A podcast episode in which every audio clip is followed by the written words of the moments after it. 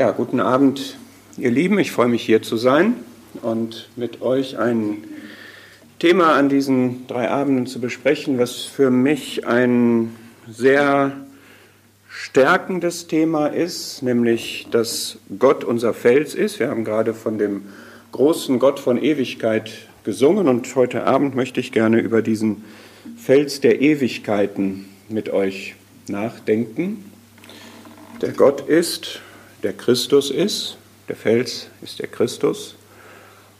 Und mich persönlich hat dieses Thema im letzten Jahr eigentlich begleitet immer wieder und mich sehr erfreut und sehr gestärkt und sehr stabilisiert, dass ich, dass wir Glaubenden in unserem Leben einen Felsen haben, auf dem wir stehen, auf dem wir bauen, auf dem wir ruhen, auf dem wir zur Ruhe kommen, auf dem wir festen Boden unter den Füßen haben.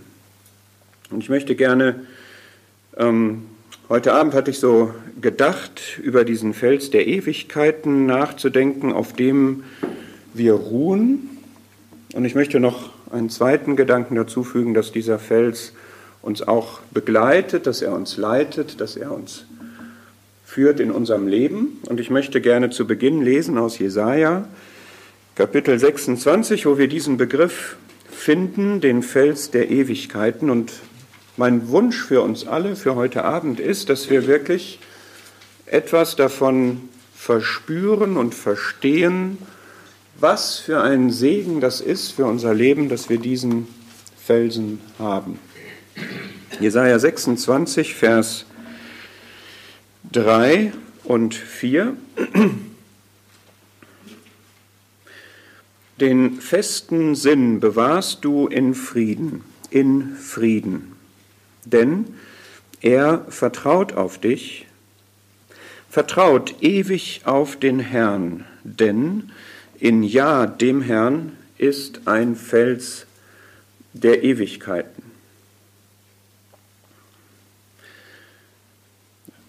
Wunderschöne Verse sind diese zwei. Und wenn wir sie uns etwas genauer anschauen, dann sehen wir hier, also um das einzuordnen, wir befinden uns prophetisch hier im tausendjährigen Reich, wo Israel zur Erkenntnis, Juda hier zur Erkenntnis kommt, wen sie in Gott haben und wieder in die Beziehung mit ihm kommt, gerettet wird und dort zur Ruhe kommt, vertraut. Wir sehen das zum Beispiel im Vers 8. Wir haben dich, Herr, erwartet auf dem Pfad deiner Gerichte. Nach deinem Namen und nach deinem Gedächtnis ist das Verlangen der Seele. Aber gesagt wird ja hier, dass es der Fels der Ewigkeiten ist. Der ist nicht an eine bestimmte Zeit gebunden, nicht an eine bestimmte Haushaltung gebunden, sondern er ist das immer. Und wenn wir diesen Vers uns mal anschauen, dann finden wir da einen ganz interessanten Zusammenhang. Ich habe versucht, das beim Vorlesen zu zeigen. Hier steht zweimal denn. Der Satz fängt damit an, dass Gott festen Sinn in Frieden bewahrt. Und das in Frieden wird wiederholt. Hier werden mehrere Dinge wiederholt. Aber möchtest du gerne einen festen Sinn haben? In Frieden. Ich vermute, wir sagen alle ja, das möchten wir gerne haben. Wir möchten gestärkt sein, wir möchten befestigt sein. Wir möchten Frieden haben. Wie können wir das haben? Gott bewahrt diesen festen Sinn in uns, in Frieden. Und dann kommt ein Denn, dann kommt eine Begründung. Also wie ist der Weg zu einem festen Sinn? Der Weg ist, auf Gott zu vertrauen. Ich muss erstmal Gott erkennen, dass er dieser Fels ist, und dann auf ihn vertrauen. Vertraut ewig auf den Herrn.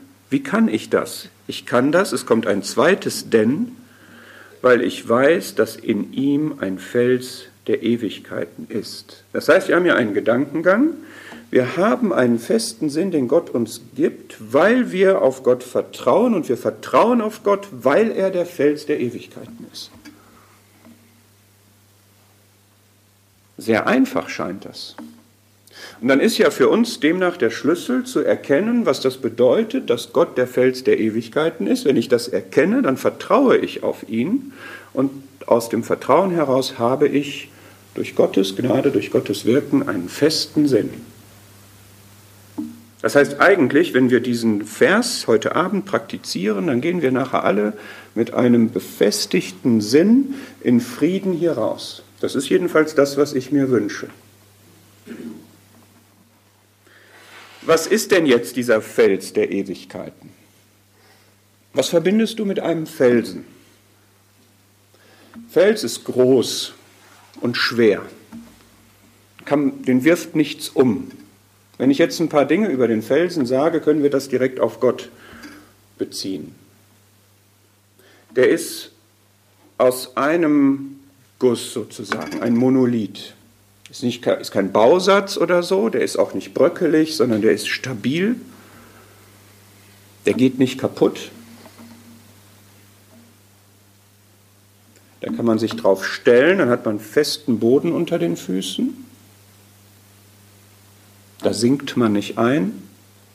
Von da kann man sogar loslegen, losspringen, losstarten. Da hat man was unter den Füßen, wo man sich abstoßen kann, sozusagen. Dieser Fels ist auch aus der Ebene herausgehoben. Da ist man, wenn man da drauf ist, nicht in diesen Niederungen, sondern man ist erhaben darüber, erhöht darüber. Das ist auch ein Referenzpunkt, den man sieht, an dem man sich orientieren kann. Das ist ein Fels. Möchten wir sowas haben? Möchten wir festen Boden unter den Füßen oder wollen wir lieber schwimmen im übertragenen Sinne? Wollen wir eine Orientierung haben oder wollen wir uns lieber selber orientieren? Wollen wir lieber mitschwimmen oder wollen wir herausgehoben sein? Ich glaube, das ist sehr, sehr erstrebenswert, so einen Felsen im Leben zu haben. Und dieser Fels ist der Fels der Ewigkeiten. Das hat mich, als ich darüber mal nachgedacht habe, so ja, bewegt. Wir sind jetzt im Jahr 2020 und diesen Felsen, den gibt es schon ewig. Wie viel von dem, mit dem wir zu tun haben, gibt es erst seit kurzer Zeit. Und wie viel von dem, mit dem wir zu tun haben, wird nächstes Jahr schon Vergangenheit sein? Wovon wird man sagen, ach, das war 2020? Und wir haben einen Fels der Ewigkeiten. Und jetzt überleg mal, dieser ewige Gott, der ist immer der Fels der Glaubenden gewesen. Auf diesem Felsen haben immer die Glaubenden gestanden, zu allen Zeiten.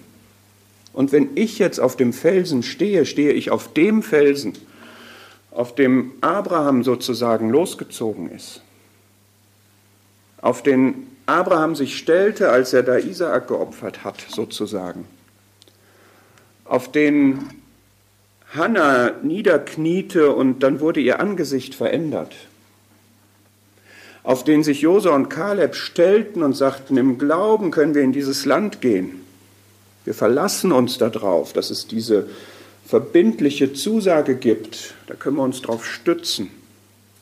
Auf den haben sich die Freunde von Daniel gestellt und haben gesagt, ob wir aus deiner Hand errettet werden, aus diesem Ofen hier, das wissen wir nicht, aber wir werden letztlich vor dir gerettet werden.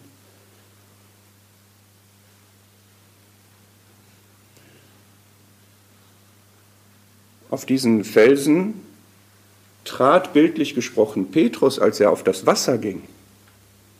Wasser hat keine Balken, aber er hatte ein Wort, ein Felsenwort sozusagen von dem Herrn, dass er zu ihm kommen kann, dass er nicht versinken wird, wenn er glaubt. Auf diesen Felsen stellte sich Luther und sagte, hier stehe ich und kann nicht anders, so wahr ich lebe, Gott helfe mir.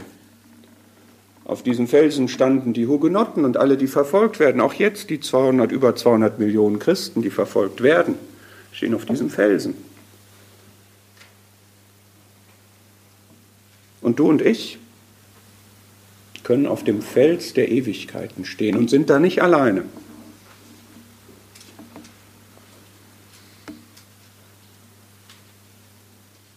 Ich denke gerade, der Herr selbst sagt in Psalm 22, auf dich bin ich geworfen von Mutterschoß an, von meinem Mutterleib an bist du mein Gott.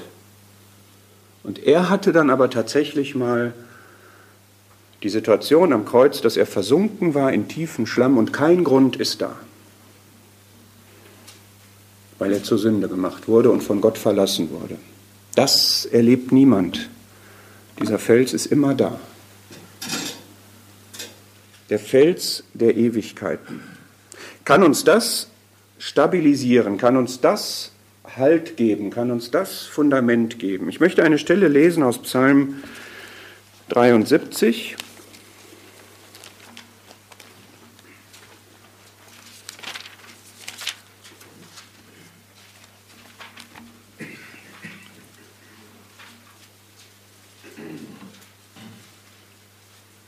Psalm 73, Vers 26. B. Der Fels meines Herzens und mein Teil ist Gott auf ewig. Worauf ruht dein Herz? Hast du einen Felsen für dein Herz, auf dem dein Herz zur Ruhe kommt? Gott ist das, aber es ist die Frage, was, was mache ich daraus? Lasse ich mich schnell in Unruhe bringen? Lasse ich mich hin und her treiben? Oder habe ich diesen Felsengrund in Gott, auf dem mein Herz zur Ruhe kommen kann? Mein Herz, das heißt meine Entscheidungen vom Herzen aus sind die Ausgänge des Lebens, haben die das Fundament, dass sie auf Gott beruhen, auf Gottes Wort also, auf Gottes Wegweisung.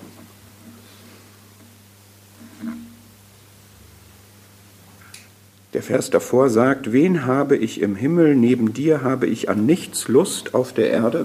Ist das für mich die Entscheidungsgrundlage? Auf dem Felsen kommen meine Gedanken zur Ruhe, meine Empfindungen. Kann ich da erden?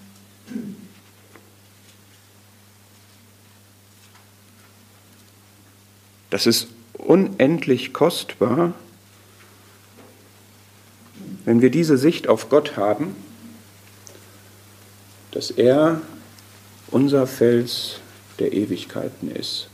Und noch einmal der Zusammenhang in Jesaja 26, wenn ich Gott so erkenne, dann habe ich eine Grundlage zum Vertrauen. Und dann wird mein Sinn befestigt in Frieden.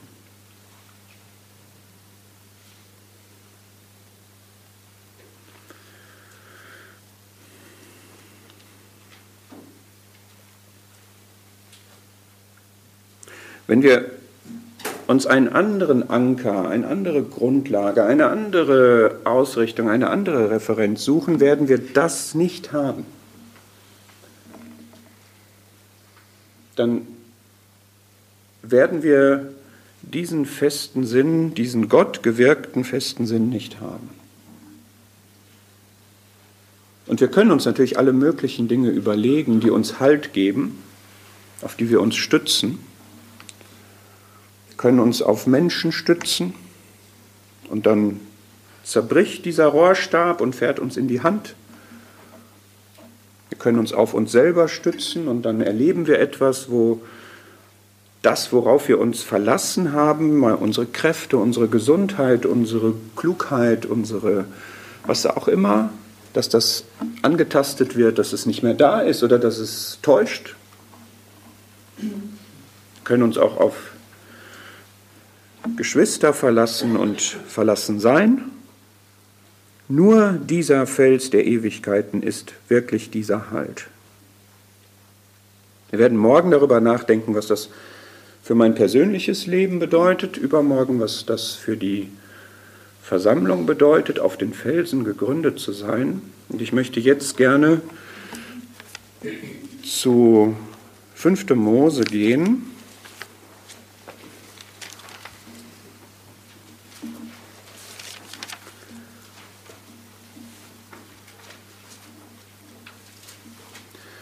Und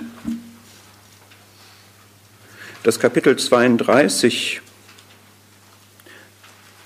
betrachten ist wahrscheinlich zu viel gesagt, aber uns vornehmen, weil wir dort ganz viele Aussagen über den Felsen haben. Ein sehr interessantes Kapitel. Macintosh sagt, das ist einer der wichtigsten und umfassendsten Abschnitte der Bibel. Weiß nicht, ob wir das alle auch so eingeordnet hätten, einer der wichtigsten und umfassendsten Abschnitte der Bibel. Weil er zeigt, Achtung, dass Gott derselbe ist bei allem Versagen. Das ist eine interessante Überschrift. Ja? Gott ist derselbe bei allem Versagen. Es geht nämlich hier am Ende äh, der Wüstenreise, es ist ein Lied, was Mose dem Volk vorgetragen hat. Und da geht es im Grunde darum, dass erst einmal Gott vorgestellt wird als dieser Fels. Es wird beschrieben, wie er als dieser Fels ist, wie die Beziehung von Gott zu dem Volk ist, wie er für das Volk tätig gewesen ist und was er mit dem Volk noch vorhat. Und das Ganze durchzieht aber leider ein Gedanke, nämlich, dass von vornherein bekannt ist, dass das Volk untreu sein wird dass sie nämlich diesen Felsen eben nicht in Anspruch nehmen, sich eben nicht darauf stützen, sondern sich davon abwenden und andere Götter haben werden und dass sie dafür auch gezüchtigt werden. Und dass dann aber Gott doch wieder zu seinem Ziel kommt. Und ich möchte dieses Kapitel gerne vielleicht so ein bisschen auszugsweise vorstellen mit folgendem Gedanken. Wenn wir diesen Felsen haben, diesen Felsen der Ewigkeiten, und die Schrift sagt, der Fels ist der Christus, 1. Korinther 10. Das ist unser Christus, unser Herr Jesus Christus. Das ist dieser Fels. Und dieser Fels ist mit dem Volk durch die Wüste gezogen und in das Land gezogen, bildlich gesprochen. Und wir sind auch unterwegs und wir haben auch diesen Felsen und wir machen auch Erfahrungen, wir sind auch in Versuchungen, in Nöten und so weiter. Und wir haben auch die Versuchung, dass wir nicht diesem Felsen folgen, sondern dass wir andere Sachen machen, dass wir uns andere Felsen suchen. Und das ist, glaube ich, lehrreich für uns, das an, dieser, an diesem Lied nachzuvollziehen und uns auch davon ansprechen zu lassen. Einerseits ermahnen und warnen zu lassen, aber andererseits diese Verheißung ernst zu nehmen, die da drin steckt, dass Gott treu ist bei allem Versagen. Und Mose stellt das hier vor, dieses Lied. Wir schauen mal vorher eben in Kapitel 31, Vers 19. Da sagt Gott ihm, schreibt euch dieses Lied auf. Und lehre es die Kinder Israel. Ich weiß nicht, ob das sonst noch mal gesagt wird, schreibe das auf und lehre das. Das ist schon sehr wichtig demnach lege es in ihren Mund, damit dieses Lied mir zum Zeugen sei gegen die Kinder Israel.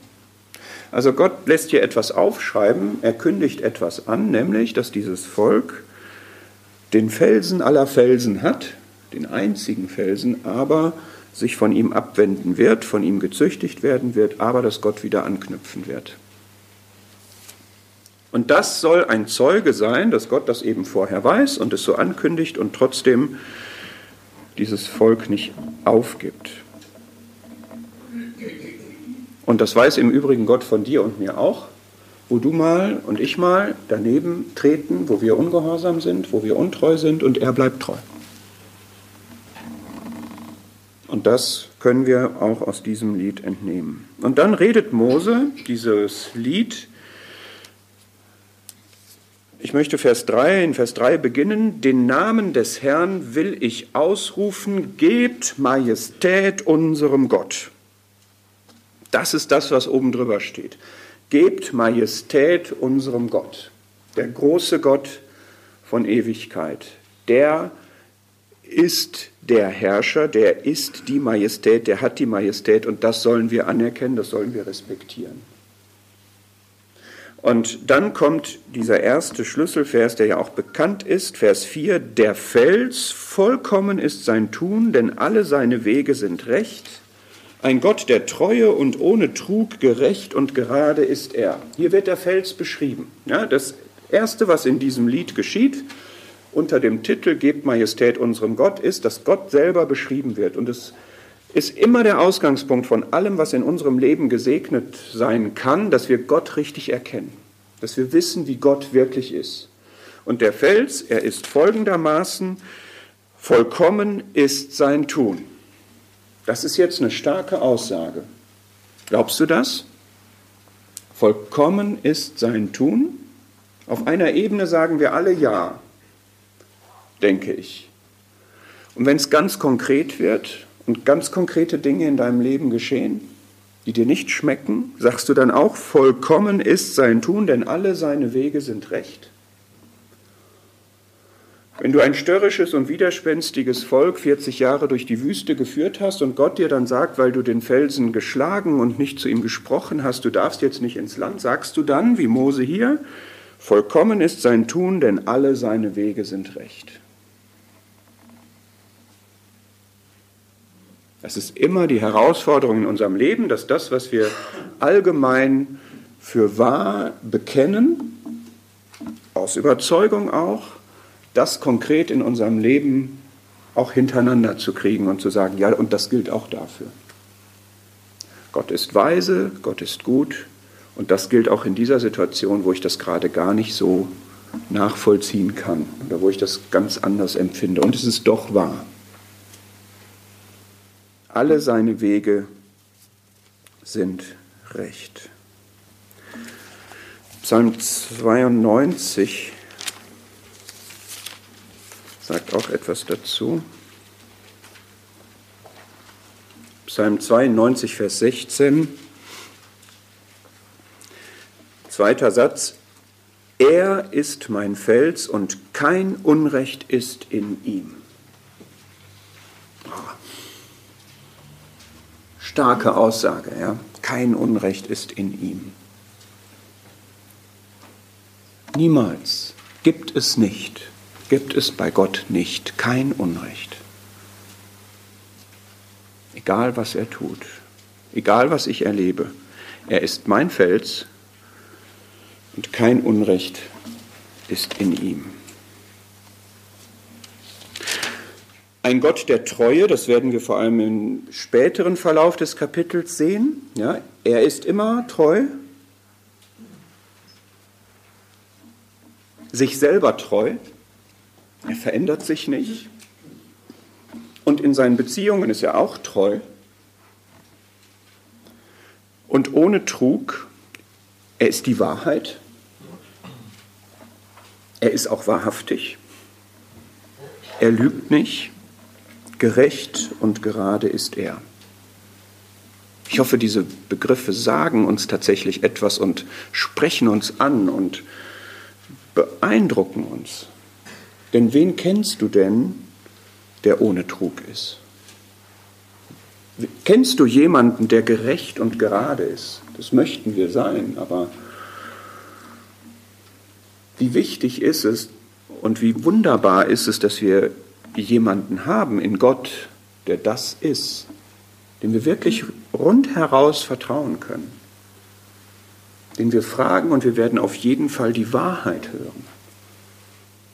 Immer. Und dann finden wir leider schon hier in Vers 5 und 6 die Ankündigung, dass das Volk eben ganz anders ist. Es hat sich gegen ihn verdorben, es ist ein verkehrtes und verdrehtes Geschlecht, es ist ein törichtes und unweises Volk, also gerade das Gegenteil von dem, was Gott hier vorstellt über sich selber, was er ist. Und es ist aber doch sein Volk. Wie schlimm. Wie traurig.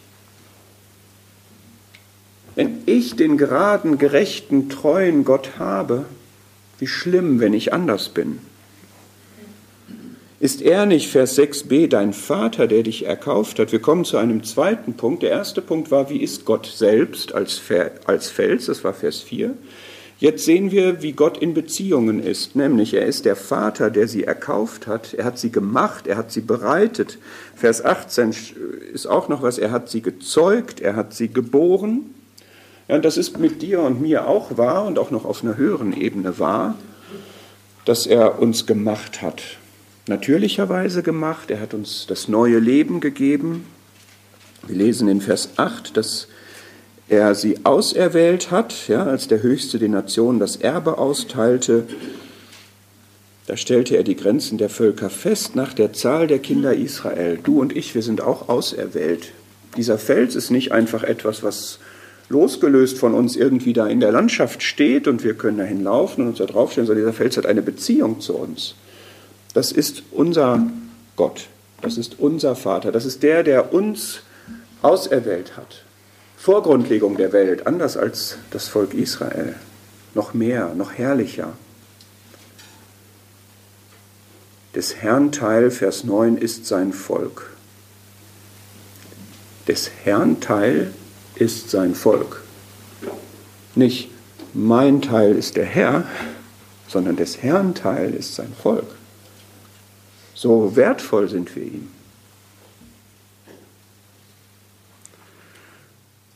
Und dann lesen wir in Vers 10 bis 12 das, was Gott jetzt macht. Und Vers 13 auch noch, das ist dann prophetisch. Also wie Gott ist als Fels, in welchen Beziehungen er steht und jetzt was er tut. Und nehmen wir uns das bitte mal zu Herzen. Vers 10 beschreibt, woher er das Volk genommen hat. Er fand ihn im Land der Wüste und in der Öde, dem Geheul der Wildnis. Da kommen wir alle her. Ist uns das eigentlich noch bewusst? Wo wir herkommen, Wer als Kind zum Glauben gekommen ist, hat das gar nicht so bewusst erlebt, diese Öde und diese Wüste und das Geheul der Wildnis, die Gefahren und alles. Aber wenn wir mit Menschen zu tun haben, die in der Welt sind und das genauso empfinden, dann wird uns das vielleicht nochmal neu bewusst, wie, wie schlimm, wie traurig, wie, wie öde, wie belastend und wie, wie zermürbend das ist, in dieser Wüste zu sein. Und das löst sein Erbarmen aus. Und dann diese schönen Verben, er umgab ihn. Psalm 139, du umgibst mich von vorne und hinten, ja. Also er hat ihn quasi genommen und, und umgriffen und eingepackt, gab auf ihn Acht, hat Aufmerksamkeit für das Volk gehabt und behütete ihn wie seinen Augapfel. So zart, so fürsorglich, so vorsichtig, so beschützend, so bewahrend. Das ist der Fels. Was hat der Fels für Eigenschaften, ja? Der ist nicht hart und scharfkantig und so. Man kann sich an dem Felsen stoßen. Das schon, werden wir übermorgen drüber nachdenken, ja? Aber der Fels an sich ist nicht hart und kalt, sondern Gott, der Fels, ist wirklich so, dass er achtsam, behütend, beschützend ist, empfinden wir Gott so, dass er so mit uns umgeht, da wo wir in Not sind, da wo wir Entbehrungs reich leben müssen ohne Gott, ja, da wendet er sich uns so zu in seiner Güte und möchte uns da rausholen. Und dann, wir jetzt als Glaubende erleben dann etwas wie in Vers 11, wie der Adler sein Nest aufstört, über seinen Jungen schwebt, seine Flügel ausbreitet, sie aufnimmt, sie auf seinen Schwingen trägt. So leitete ihn der Herr allein. Und kein fremder Gott war mit ihm. Wunderschönes Bild mit diesem Adlernest ja, wo es soweit ist, dass die jungen Adler jetzt flügge werden und dass die das Feld verlassen sollen und die ersten Flugversuche machen sollen. Und dann stört er sie auf und bringt sie einen Schritt weiter in ihrem Adlerleben. Ja, einerseits kommen wir auf dem Felsen zur Ruhe, aber die Ruhe ist jetzt keine Passivität und Trägheit, sondern er aktiviert uns auch.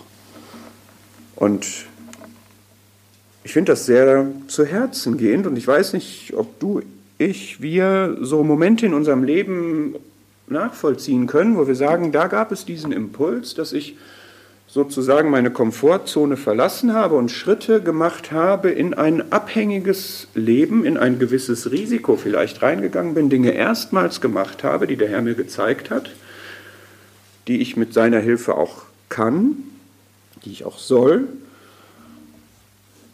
aufgestört im positiven Sinne, um uns eine Weiterentwicklung zu ermöglichen, Glaubensschritte zu ermöglichen, wie Petrus, der aus dem Boot gestiegen ist zum Beispiel.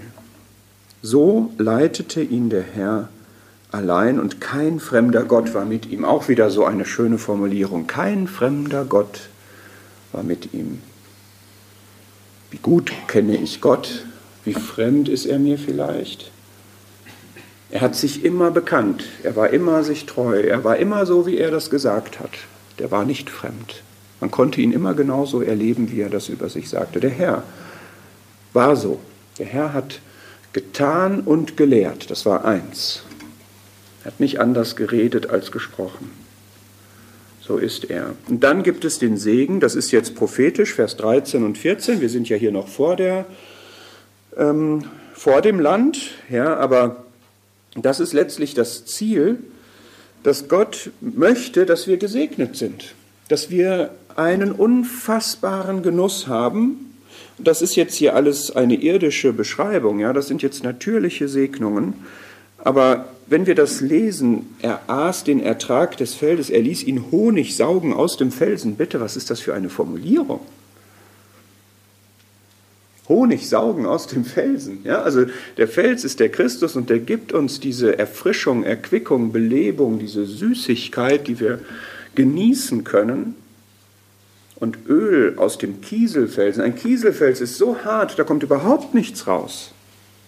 Aber Gott macht das und der Christus stellt dieses Öl, Bild vom Heiligen Geist und allen seinen segensreichen Wirkungen zur Verfügung. Geronnene Milch, das ist keine, keine labberige Halbfettmilch oder so, sondern das ist etwas, dieses etwas säuerliche, was, was lecker ist, was interessant schmeckt, was man genießen kann. Das Fett der Mastschafe, das Beste vom Besten, Nierenfett des Weizens, die tollsten, üppigsten Getreide. Segnungen und das Blut der Traube trankst du feurigen Wein. Also wir können diesem Abschnitt nur entnehmen, Gott meint es richtig gut, Gott möchte uns in Hülle und Fülle segnen. Das ist der Felsen. Und Israel, Vers 15, da wurde Jeschurun, heißt wahrscheinlich der Gerade, der Rechtschaffene, fett und schlug aus, du wurdest fett, dick, feist und er verließ Gott. Das ist doch tragisch. Wie kann man nur? Wie kann man nur? Lass uns bitte mal überlegen, warum? Wie kann man diesen Gott, diesen Felsen, wie kann man den verlassen?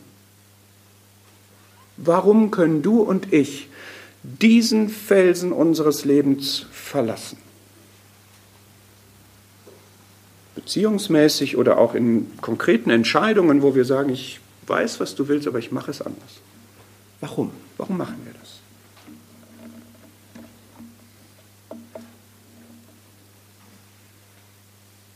Wir sehen das doch jetzt alle, dass das verhängnisvoll ist, oder? Also wenn man das jetzt hier so liest, das ist total absurd. Warum hat konkret Israel das gemacht in diesen verschiedenen Situationen? Manchmal waren sie in Gefahr und haben sich Auswege gesucht. Manchmal waren sie verführt. Manchmal fanden sie etwas anderes attraktiver. Andere Götter wollten so sein wie die Völker um sie herum. Letzten Endes ist es aber, glaube ich, immer zurückzuführen auf Unglauben einfach. Sie haben nicht wirklich geglaubt, dass dieser Gott die Fülle für ihr Leben bietet. Das haben sie nicht wirklich geglaubt, sondern sie haben gedacht, an dieser Stelle gibt es jetzt einen anderen Weg, der besser ist. An dieser Stelle gibt es etwas, wo ich etwas Erfolgversprechenderes. Und das ist genau der Mechanismus, der in unserem Leben auch immer wieder vorkommt. Sie sagen, nein, ich werde mich jetzt nicht hier allein auf Gott stützen, sondern ich brauche noch was anderes. Nein, ich werde jetzt nicht einfältig gehorchen, sondern ich möchte lieber da einen anderen Weg ausprobieren. Nein, ich glaube nicht, dass Gott mich wirklich glücklich macht. Zum Glücklichsein brauche ich noch das oder das. Nein, ich glaube nicht, dass es sich lohnt, für Gott auf das zu verzichten, denn ich brauche das. Ja, das ist immer wieder glaube ich, der gleiche Mechanismus. Und da müssen wir einfach auf der Hut sein, denn wie bewertet Gott das? Ja, wenn wir das sehen hier, die, die Vokabeln, die Gott hier benutzt in Vers 15, er verließ Gott, er verachtete den Felsen seiner Rettung, sie reizten ihn zur Eifersucht, sie erbitterten ihn. Vers 18, du vernachlässigtest den Felsen, du vergaßest den Gott, der dich geboren hat. Also Gott nimmt das sehr ernst. Er nimmt das sehr ernst. Er nimmt das sehr ernst wegen seiner eigenen Ehre.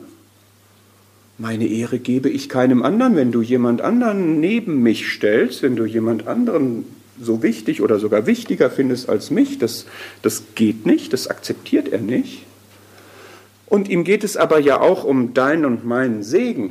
Und er möchte gerne, dass wir den haben und wir haben den in Gemeinschaft mit ihm. Und auch deshalb nimmt er das übel, wenn ich das mal so sagen darf. Ja, er bewertet das wirklich so klar und ist eifersüchtig. Ich weiß nicht, ob wir das Bild von Gott haben, dass er eifersüchtig ist. Die Liebe ist gewaltsam wie der Tod, hart wie der Scheol, ihr Eifer. Sie eifert um uns, seine Liebe. Wir kennen schlechte Formen von Eifersucht. Ja, das müssen wir jetzt mal unterscheiden. Eifersucht, die besitzergreifend ist, ja, die dem anderen keine Existenzberechtigung gibt, sondern die den aussaugen will sozusagen. Ja? Keine Luft zum Atmen gibt und ja, dem nachstellt und letztlich Egoismus ist. Das ist nicht die Eifersucht Gottes, sondern die Eifersucht Gottes ist, es geht ihm um seine Ehre und es geht ihm um unser Wohl, und zwar um unser wirkliches Wohl. Und er möchte nicht, dass wir unser Herz woanders hinhängen, wo wir letzten Endes nicht glücklich sein werden, sondern dass wir unser Herz an ihn hängen und in ihm erfüllt sind und in ihm glücklich sind. Und dass ihm die Ehre zukommt, dem sie gebührt. Lass uns das mal sehen. In 2. Mose 34 gibt es dazu eine Stelle.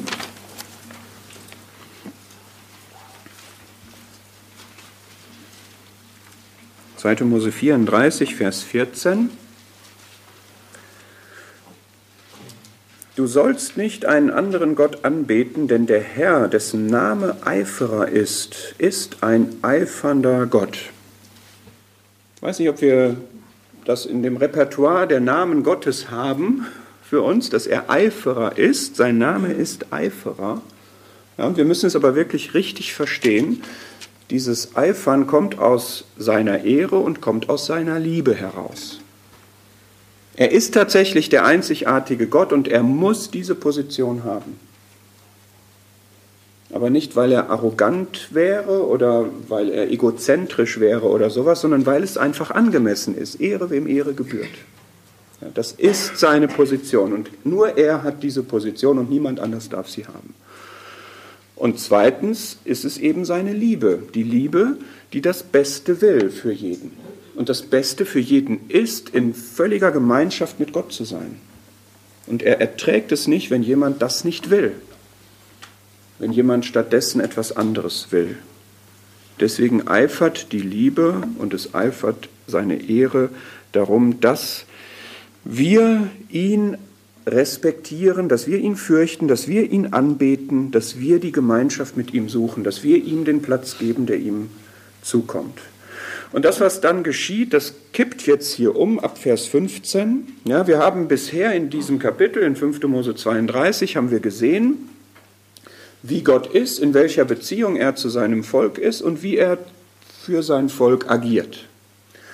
Und das ist ja wirklich ein Panorama an, an Herrlichkeit und an Freude und an Segen. Und dann sehen wir, dass das Volk sich dagegen entscheidet. Das wird hier prophezeit und das kommt ja später auch so, das wissen wir aus der Geschichte des Volkes. Im Grunde war es ja jetzt in der Wüstenreise auch schon so.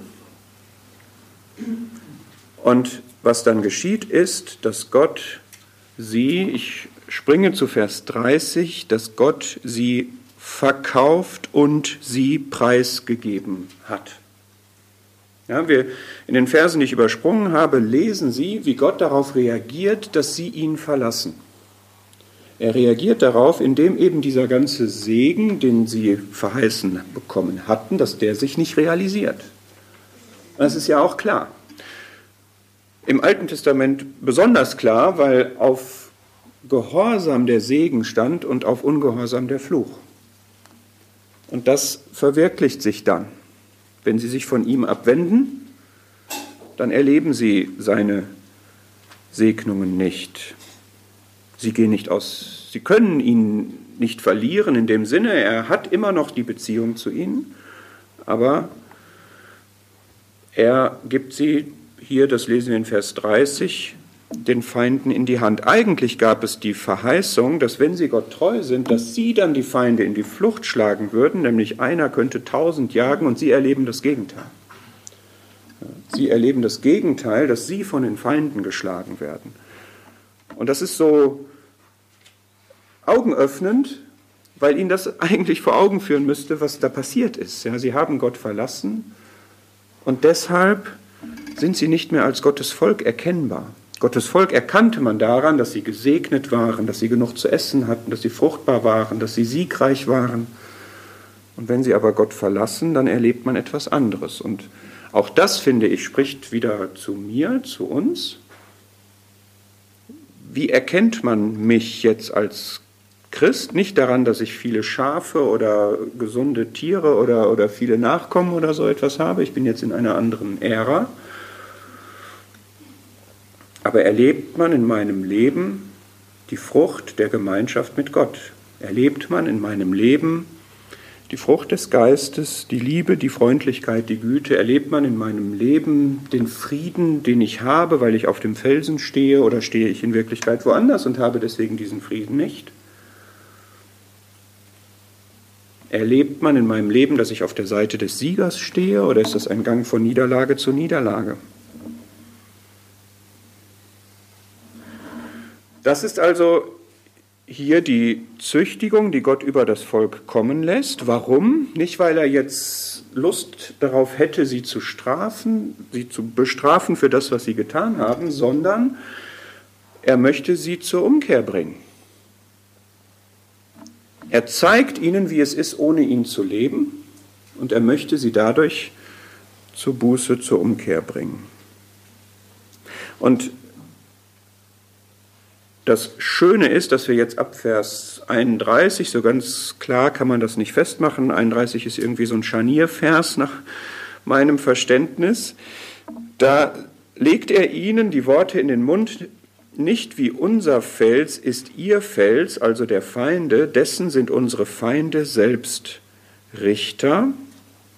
Das heißt, die Feinde hatten ihren Fels, die Feinde hatten ihre Götter, so, der Begriff Fels ist hier ganz spannend. Er steht irgendwie für Gott. Ja? Also jedes Volk hat so seinen Felsen, auf dem sie stehen. Und das Volk sagt hier nicht wie unser Fels, nämlich der Herr ist ihr Fels, also die Götter der Feinde. Und das bezeugen unsere Feinde nämlich selbst, weil unser Gott uns hilft und stärker ist als die Götter der anderen. Das heißt, hier wird jetzt der Spieß wieder umgedreht. Und wir sehen jetzt, dass Gott sich wieder zu seinem Volk bekennt, obwohl sie ihn verlassen haben. Das ist dieser treue Gott. Aber ich möchte gerne mal eben noch diesem Gedanken nachgehen, nicht wie unser Fels ist ihr Fels. Also wir haben einen Felsen, andere Menschen haben auch Felsen, auf denen sie stehen, aber unser ist einzigartig. Es gibt eine schöne Stelle in Jesaja 44, die das auch ausdrückt.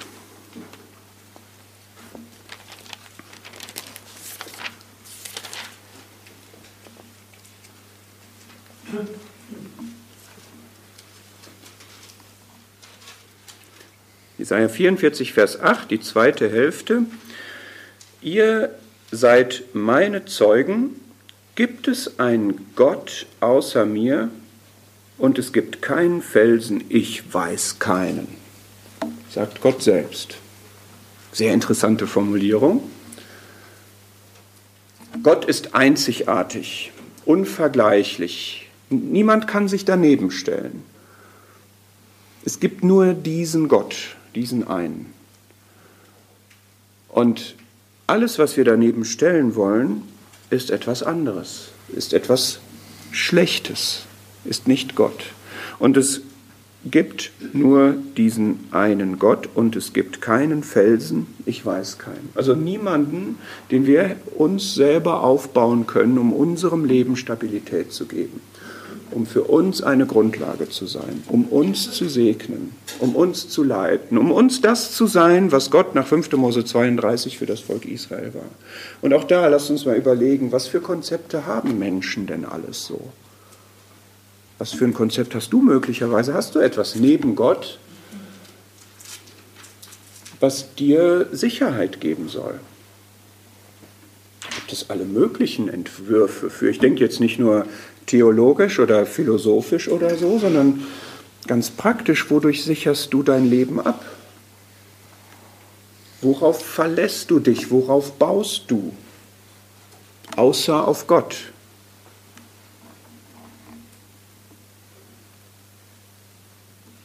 Wo holst du dir Rat, wenn es schwierige Fragen gibt?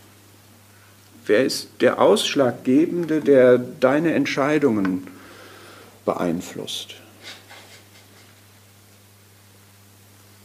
Es gibt keinen Felsen. Ich weiß keinen, sagt Gott. Das ist so eine herrliche Formulierung. Ja?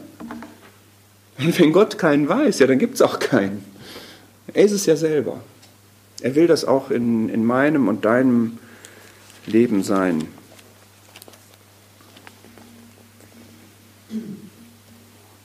Ganz real, ganz praktisch.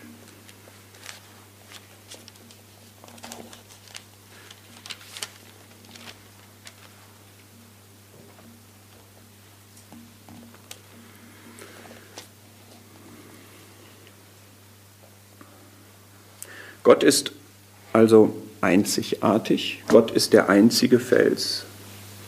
Ist auch ein Lied, glaube ich, ne? Er ist der, nee, er ist der ewige Fels, ja. Und wir sehen jetzt hier seine Treue, Vers 36, das ist nicht so ganz leicht aus dem Text zu entnehmen, aber wenn wir die Fußnote dazu nehmen, ja, also in der Geschichte geht es jetzt so weiter, das Volk hat sich von Gott abgewandt, hat sich anderen Göttern zugewandt, hat also ignoriert und verleugnet, dass sie den einzigen Felsen haben, haben sich andere stabilisierende Faktoren in ihr Leben geholt. Und Gott hat sie das spüren lassen. Und jetzt knüpft er wieder an und das beschreibt Vers 36, der Herr wird sein Volk richten oder seinem Volk Recht verschaffen. Also die, die waren jetzt unter die Räder der Feinde gekommen entgegen dem, was Gott eigentlich ihnen bieten wollte, dass er sagt, ihr werdet immer siegreich sein, ihr werdet immer dominieren und sie haben jetzt das Gegenteil erlebt, sie haben verloren und jetzt sagt Gott, und ich werde aber euch wieder Recht verschaffen, ich werde euch wieder die Oberhand über eure Feinde geben. Er wird es sich gereuen lassen über seine Knechte. Wann denn, unter welcher Voraussetzung? Wenn er sehen wird, Vers 36b, dass geschwunden die Kraft und dass der Gebundene und der Freie dahin sind. Das heißt, in dem Moment, wo das Volk wirklich zugrunde zu gehen droht, wo sie gedemütigt sind, maximal gedemütigt sind, in dem Moment wird er seinem Volk Recht verschaffen. Und er wird sagen, wo sind denn ihre Götter? Wo sind denn die jetzt, die sie mir vorgezogen haben?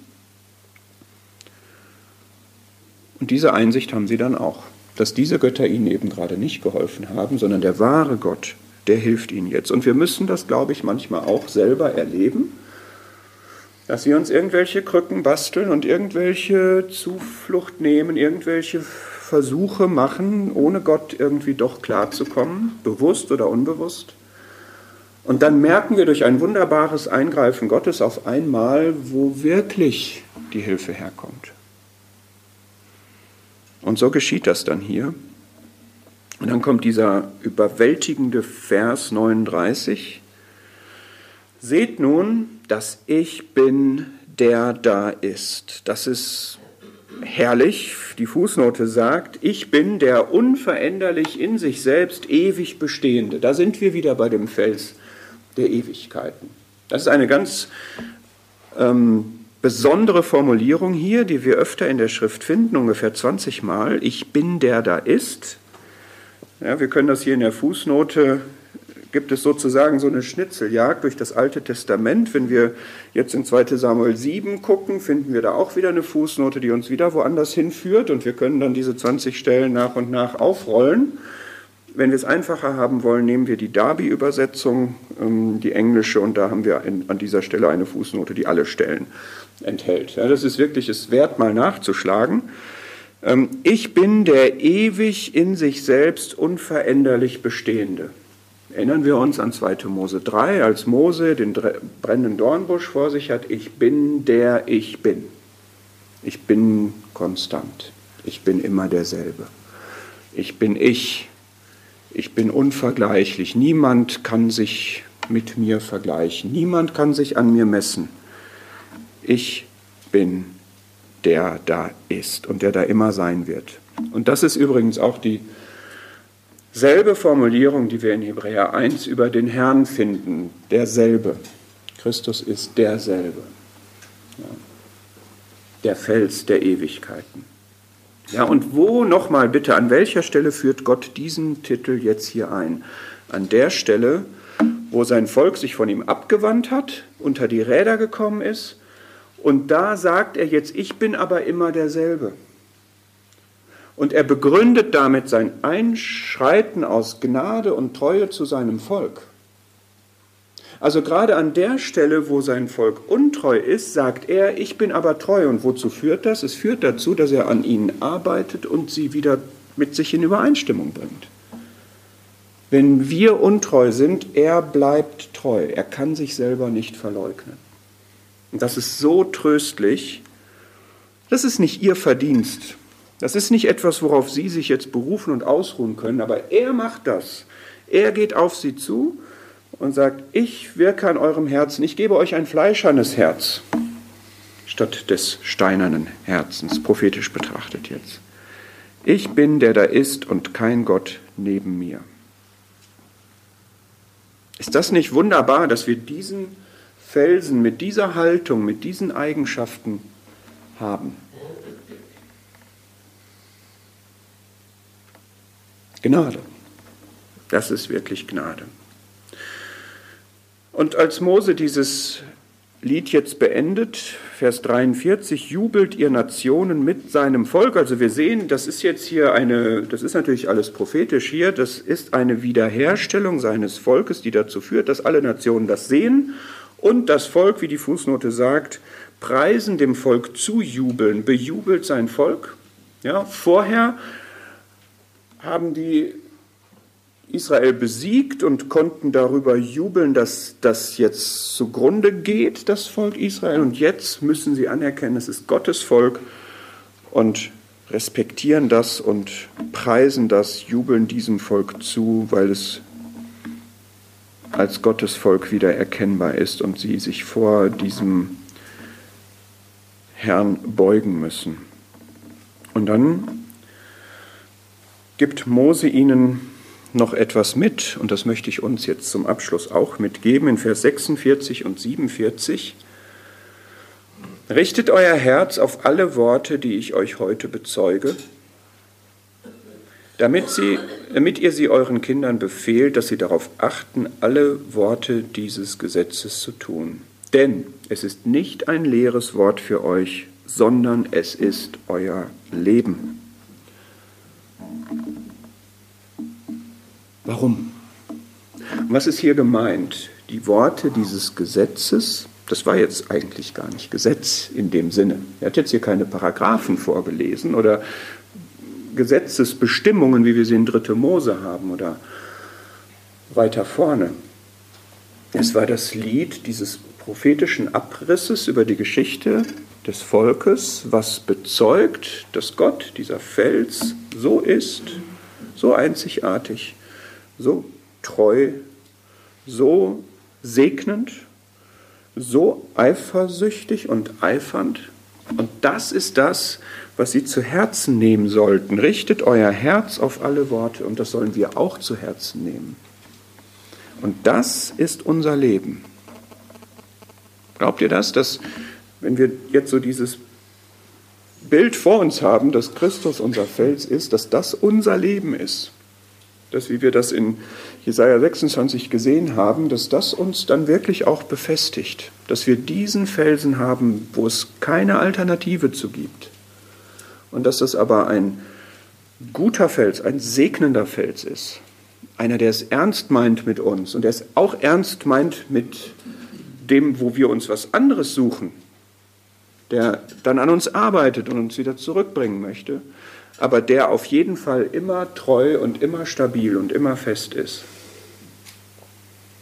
Das ist kein leeres Wort. Und ich wünsche mir, ich kenne euch ja jetzt überwiegend nicht, aber ich wünsche mir, dass das bitte kein leeres Wort, was hier in der Bibel steht, ist. Dass es gehaltvoll ist, dass es nährend ist, dass es stärkend ist, dass es stabilisierend ist, dass es glücklich macht, dass es Freude macht, dass es Frieden gibt dass es uns befestigt. Das ist unser Leben.